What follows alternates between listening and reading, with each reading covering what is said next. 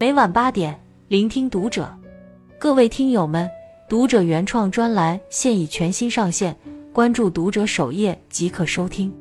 今晚读者君给大家分享的文章来自作者芳草屋。新的一年，你能抛弃的东西越多，就越富有。作家李娟在《阿勒泰的角落》一书中说：“生活永远都是在一边抛弃，一边继续。生存于世。”越往前走，背负的东西越多，活得越累。很多时候，越是舍得抛弃，越是懂得留白，生活也就越是敞亮。学会抛弃，才能删繁从简，摆脱负担，才能轻松前行。给自己留点空隙，才能重新装进新事物。这不仅是生活的智慧，也是处事的聪明之处。新的一年，你能抛弃的东西越多，你就越富有。一不为物役，收获精神的丰盈。网上曾有个话题：一个人最舒适的生活状态是怎样的？有个让人印象深刻的回答说：物质极简，精神丰盈。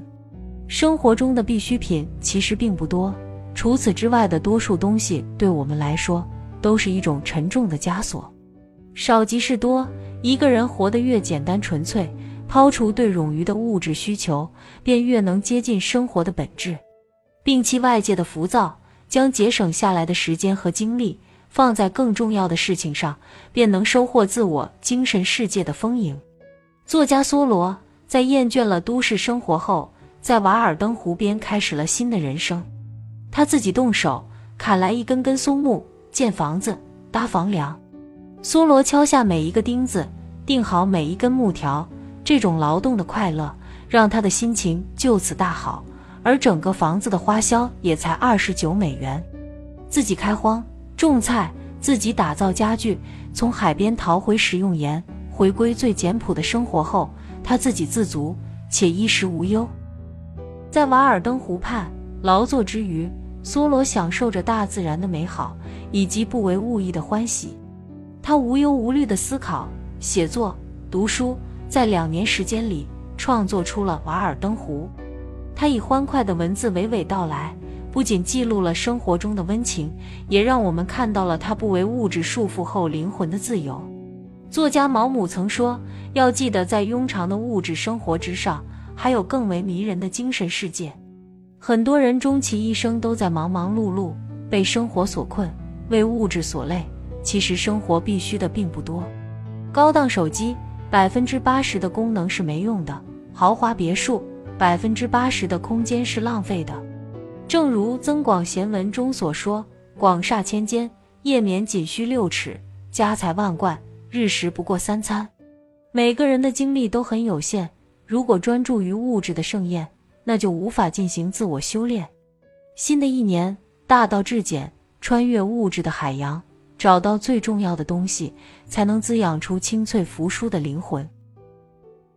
二、精简社交，留下真正的知己。人这一生会遇上很多人，也会因为工作或生活跟很多人有了牵连。后来发现，时间带走了太多的感情，给我们留下的也就三两知己。有时候在推杯换盏中，也许能得到短暂的快乐，但是时间久了。可能会反受其害，因为你风光时朋友最多，你落魄时朋友最少，所以没必要将所有人请进你的生命里。唐宋时期，诗人刘禹锡的人际圈很小，其中一个知己便是柳宗元。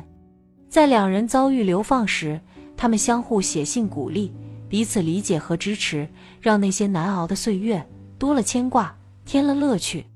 柳宗元知晓刘禹锡的心思，主动与他调换了流放地，好让他就近照顾自己的母亲。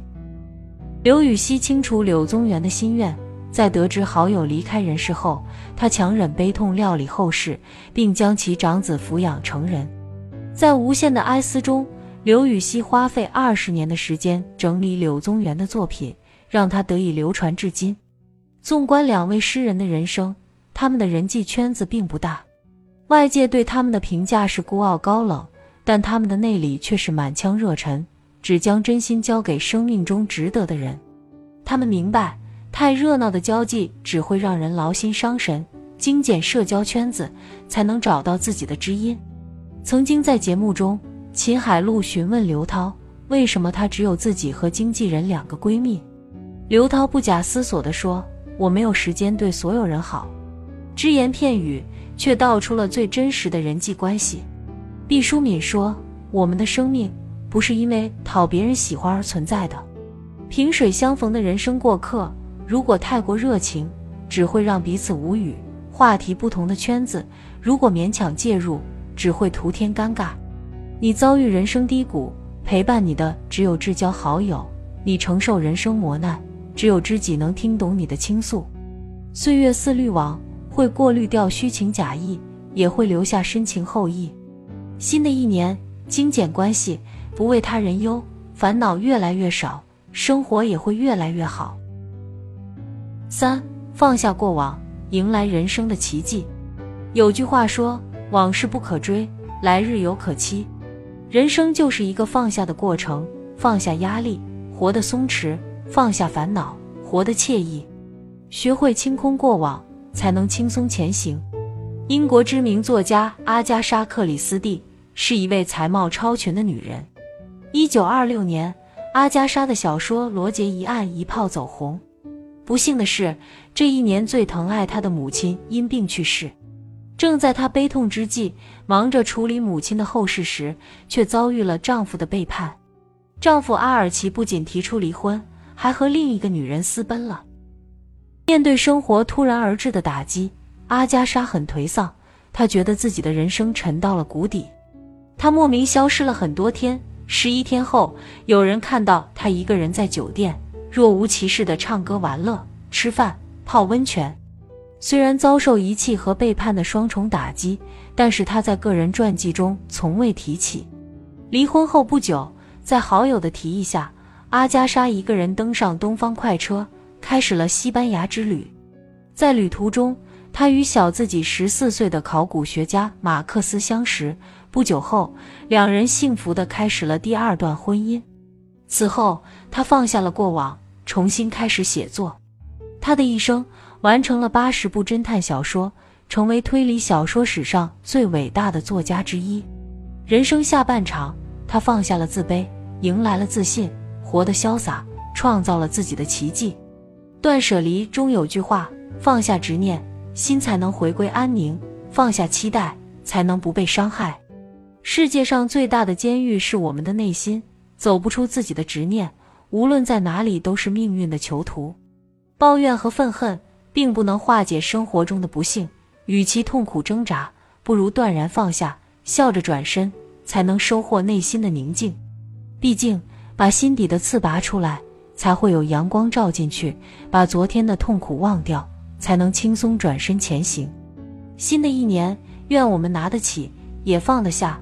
迎来自己的人生转机，也收获自己的人生奇迹。四，学会抛弃，才会越来越富有。林语堂先生曾说：“生活的智慧在于逐渐澄清、滤除那些不重要的杂质，而保留最重要的部分。轻车简行，才能赶赴下一趟星海旅程；学会抛弃，才能攀登下一座更高的顶峰。不为物役，精简关系，学会放下。”才能保持好心情。新的一年，让我们抛弃昨天的失败，也抛弃往日的成功，抛弃物质的繁华，也抛弃多余的人际关系。从今以后，懂得取舍，活得生机盎然，删繁就简，过得精致非凡。关注读者，与朋友们共勉。